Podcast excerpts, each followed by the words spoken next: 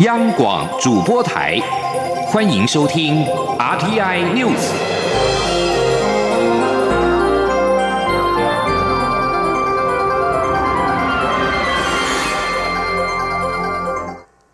各位好，我是主播王玉伟，欢迎收听这节央广主播台提供给您的 RTI News。今天是二零一九年七月二十六号，新闻首先带您关注。国安人员利用总统搭乘中华航空专机出访的机会，大量购买近万条免税烟品，企图利用总统返国礼遇通关的机会蒙混入境。事发之后，华航董事长谢世谦二十五号终于率领一级主管对外说明。谢世谦除了坦诚疏失，也将彻底检讨华航内部专机礼遇的方式。针对外界要求他下台的声浪，他也强调会负起完全的责任。今天，央网记者吴立军的采访报道。蔡英文总统二十二号结束出访，返回国门，却被检调单位当场查获，随机出访的国安人员企图走私九千八百条免税烟，涉及供货及运货的华航，则在交通部长林佳龙强力施压下，终于在二十五号下午，由董事长谢世谦率领一级主管对外说明。谢世谦除了向社会大众鞠躬致歉。坦承华航确有疏失外，也强调这次专机出访预购的烟品数量是九千两百七十四条，机上购买的数量则是七百三十五条，总计一万零九条。但是所有交易款项都在飞机上完成，并非外界传言是事先刷卡付款。但是华航也坦承在此案的疏失，包括为依烟害。防治法开放烟品预购，只顾及提升专机的服务品质，因此解除专机人员订购数额上限，加上未能善尽告知义务，提醒烟品数量限制，同时考量航机配载空间限制，改以机边交货方式权宜处理。因此，谢世谦强调，相关行政疏失及刑责，华航将坦然面。对不会逃避，这几天更非如外界所言，在湮灭证据。针对外界要求他下台的声浪，谢世谦也强调会负起完全的责任。他说：“那另外这里面最主要还是我个人，大家讨论很多，就是这董事长是不是要负责任？董事长本来就是要负完全的责任，董事长代表华航，就是对华航负完全责任。”所以我想，我个人是航花会派来的法人代表，我也跟航花会表达说，这个如果是追究责任的话，那就追究我头上也都没有问题。我想，这是我一个负责任的态度。那在这里呢，我再度为这个事情造成社会的纷纷扰扰，再度致歉。华航也指出，为免类似的情况再现，未来华航针对专机免税品将比照一般客机模式销售，不再开放免税烟品。预购烟品数量也以一人一条为限，并于机上完成交货。即边交付预购免税品的情况绝不会再度发生。中央广播电台记者吴丽君在台北采访报道。华航表示，因为系统更新以及各资档案保存期限，才造成总统专机烟品销售目前只有二零一四年到现在的资料。不过，交通部长王国才并不接受华航的说法。王国才表示，交通部长林佳龙对此也非常不满意，因为华航担任总统专机已经超过二十年，即使二零一四年以前的资料不完整，至少也要有一部分，因为如果没有真相，就无法改革，也难以对社会大众说清楚。王国才认为，如果谢世谦对于调查过去的记录仍然没有表现的话，会要谢世谦负起责任。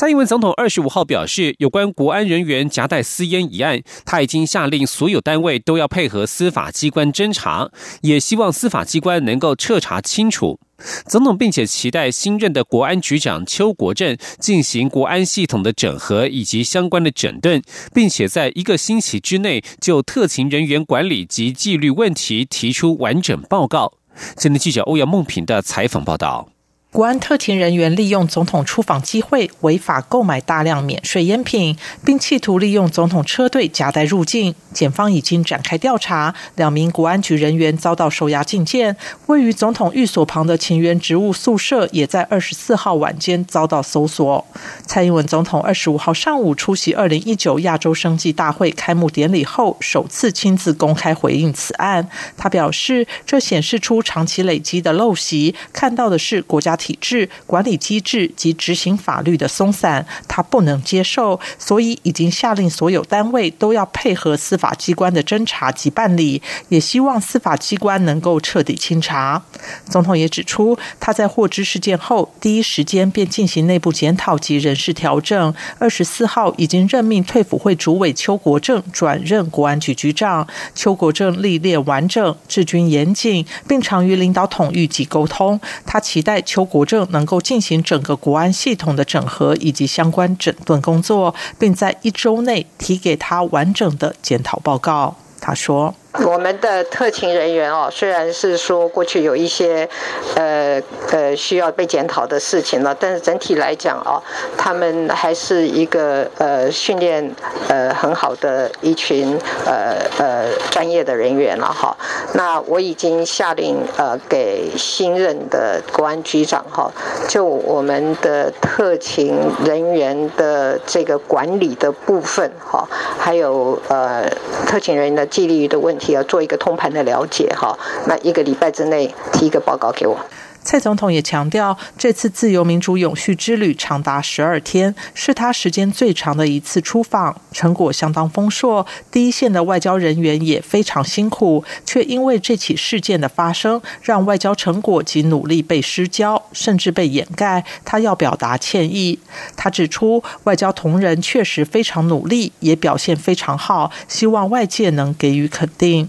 对于有人说官邸沦为发货中心。总统认为这说的太过，他也证实二十四号确实有检察官到官邸旁的特勤人员职务宿舍取得相关文件。至于是否担心此事影响到明年总统大选的选情，总统表示，一个执政者最大的责任就是把工作做好。现在面临长久以来累积的问题，既然发生了，就要面对，要处理好，将来不要再发生，这是现任执政者的责任。同时，也要调。调查过去长久以来的做法，让社会清楚了解问题所在。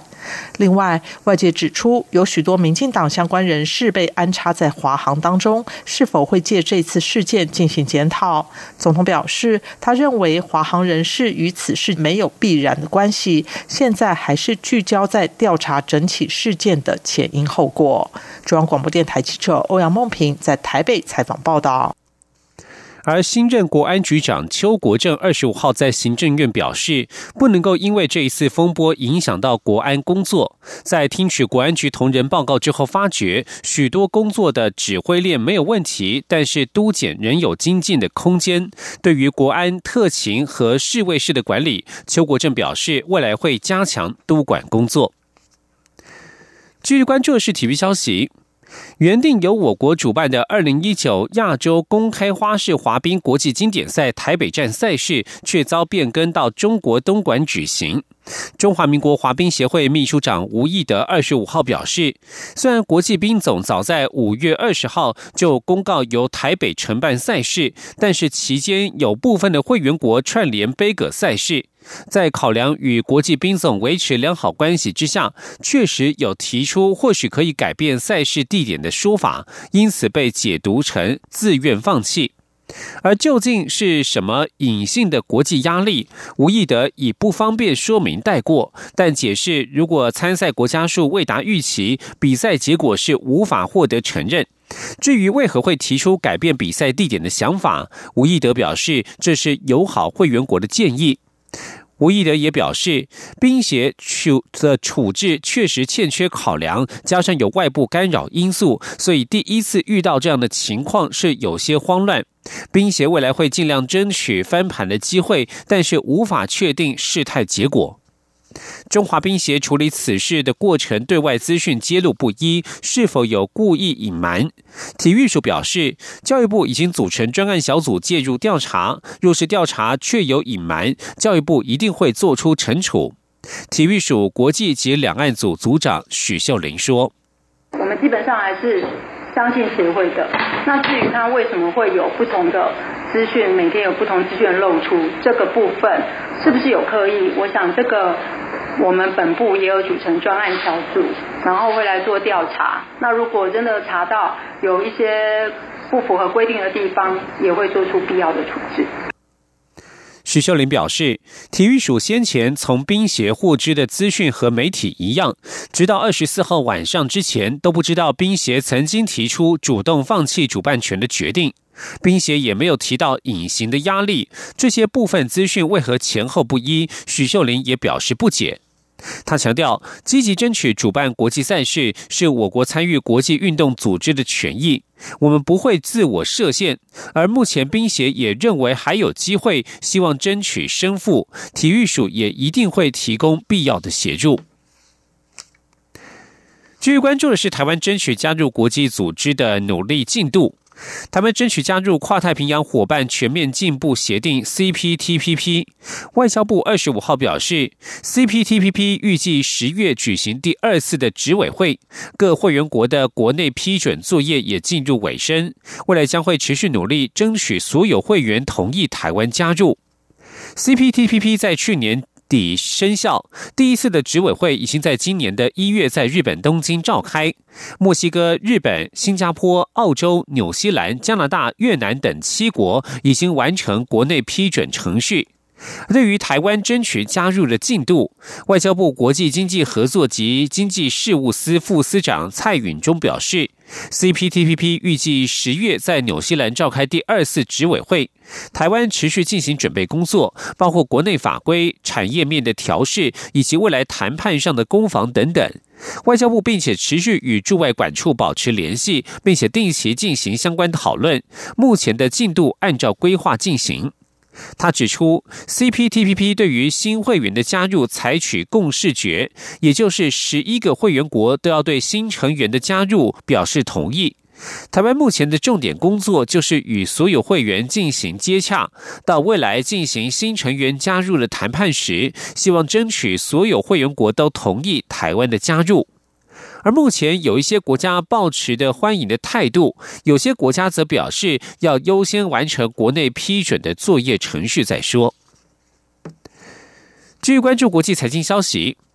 由于通货膨胀率远低于目标，在美国联准会进入宽松模式的情况之下，欧洲央行几乎笃定会进一步放宽政策。根据路透报道，然而在经济数据相对稳定之下，欧洲并没有迫切必要在本周提出全面性的计划，因此欧洲央行将从容准备相关措施，并且等待美国联准会做出决定。这对于决定欧元对美元的汇率将关系重大。二十五号的欧元对美元来到一点一一三，接近两年来的最低点。法国巴黎银行表示，预期欧洲央行总裁德拉吉将为了进一步宽松预做准备，特别是持续带动对量化宽松的期待。不过，他们认为欧洲央行只会预做准备，过一阵子才会出手。不过，投资人对于欧洲央行释出这样的讯息仍然感到失望。他们期待欧洲央行的刺激经济行动方案能够更加的明确，以刺激欧元区迟缓的成长和通膨率。欧洲主要股市今天全面收黑。据而在欧洲政坛方面，新任英国首相过去的访问影片最近浮上台面。他当时曾经表示，英国政府非常亲中，对于“一带一路”也感有感到兴趣。中国方面二十五号做出回应，将本着合作共赢的关系，拓展包括“一带一路”在内的各项各领域务实合作。美国有线电视新闻网 CNN 报道，强生去年一月还在担任英国外相时，曾经接受凤凰卫视的访问。当时，强生在影片当中表示，英国对“一带一路”倡议非常热衷，对于中国国家主席习近平正在策划的事情也很感兴趣。中国外交部发言人华春莹二十五号对此回应，中方重视发展中英关系，愿意与英国方面一同努力，拓展包括“一带一路”合作在内的各领域务实合作与人文交流。强生誓言将率领英国在十月三十一号之前脱离欧盟，但是如果最后是无协议脱欧，预料将重创英国经济，这或许将迫使强生朝东方寻找出路。不过，正在和中国大打贸易战的美国总统川普，可能不会乐见他的英国好兄弟强生对中国释放善意。美国国务院网站今年曾经推出影影片，呼吁各国切勿陷入中国的一带一路债务陷阱。这里是中央广播电台。是阳光，翅膀打开了世界之窗；是阳光，翅膀环绕着地球飞翔。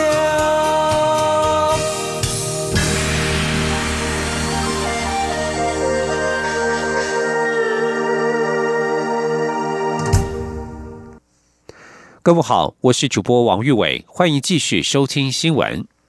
行政院会二十五号通过了《中高龄者就业促进法》草案，规定雇主可以用定期契约雇佣六十五岁以上的高龄劳工，希望促进高龄与中高龄的劳参率。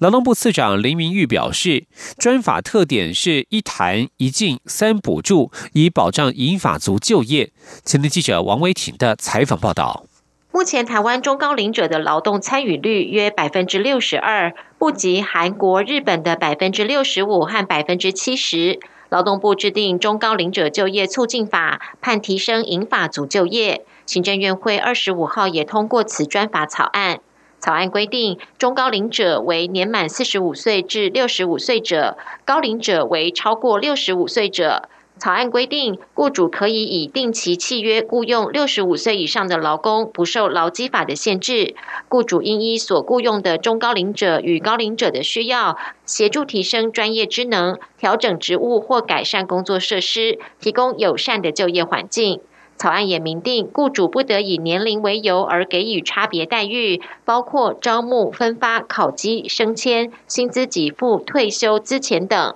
若因为年龄而有差别待遇，可罚新台币三十万到一百五十万元的罚款，且应公布负责人姓名并限期改善。若未改善，应按次处罚。劳动部次长林明玉表示，专法草案的特色为一谈一进三补助。谈就是弹性放宽，雇主聘用我们高龄者劳工继续工作，可以用定期契约来任用，增加双方的弹性。一进，对于银发人才，对于高龄者就业，我们禁止所有事业单位对于他们的啊差别对待。三补贴对于失业的中高龄者，我们有相关的失业救济；对于在职的中高龄者或者高龄者，我们有职务再设计的补助。另外，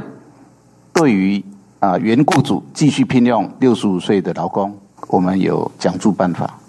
行政院长苏贞昌在院会采示，随着高龄化及少子女化的人口结构转变，十五到六十四岁的工作人口自二零一五年达到最高峰后，开始逐年减少。为了因应未来劳动市场可能出现的劳动力短缺风险，希望提升各年龄层的劳动参与率。苏贞昌表示，为促进及提升中高龄及高龄者的劳动参与率，以专法明文保障其就业权益，一方面使其享有公平的工作机会，同时也让雇主得以弹性的定期契约方式，让六十五岁以上的劳动力能够再运用。中央广播电台记者王威婷采访报道。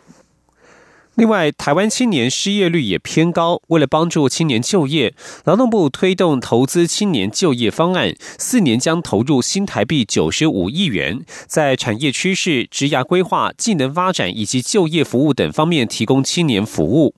行政院长苏贞昌二十五号在院会也表示，教育部与劳动部应主动关怀青年就业意向，提供青年更多选择与发展契机。继续关注的是政坛焦点，民进党中央正在积极布局监困选区立委征召作业，预计八月七号召开中执会进行第二波提名。其中，台北市港湖区信义松山立委人选渴望定案。至于民进党与时代力量整合迟迟没有进展，而且在多个选区呈现重叠状态。民进党内眼里，先自提适当人选之后，再与实力进行协调，整合上充满了变数。前听记者刘玉秋的采访报道。民进党原本拟定在七月底完成区域立委提名布局，不过目前还有二十二个征召选区尚未提名，进度缓慢。民进党立委提名策略小组日前开会主持讨论。党内人士表示，目前已经完成各选区的幕僚访谈作业，部分选区有相当进度。其中，台北市内湖南港区访谈过高嘉瑜、王孝伟；松山新义区访谈了许淑华、张茂南、洪建义；中山北松山也完成简于燕、梁文杰、王世坚等人的访谈。这三个选区都有相当的进度，下周将会进入正式的征询阶段，可能以内参民调评估出最适合的人选。预计八月七号召开中执会进行第二波的征召提名，但由于时代力量近来频频在民进党既有的立委选区中提名人选征战，民进党内也传出艰困选区因自提人选的声浪。国民党、民进党、时代力量、萨卡都的战局将越来越多，增加两党整合的难度。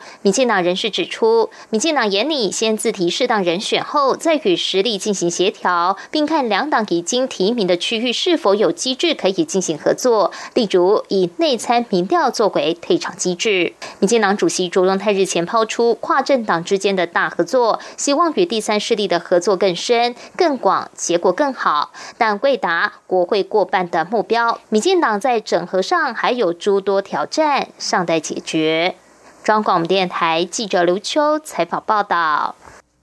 而国民党将在本周日在新北市板桥体育馆召开一年一度的全国党代表大会。会议的重头戏就是要通过高雄市长韩国瑜的总统提名案。届时，韩国瑜将发表十五分钟的谈话，并且将与全体立委参选人同台造势，为明年大选拉抬声势。前天记者刘品熙的采访报道。国民党将于二十八号召开第二十届第三次全国党代表大会。国民党二十五号下午举行记者会，说明全代会规划内容。今年全代会的主题人士革新团结，重返执政，并诉求拼经济找出路。主视觉则以国旗三色红白蓝为底，配合腾飞向上的纸飞机，象征国民党稳定向上的气势。这次全代会的重头戏是要通过提名高雄市长韩国瑜为国民党总统参选人。提名案通过后，韩国瑜随即发表谈话，之后将与已经通过中常会提名的六十六位立委参选人一同造势。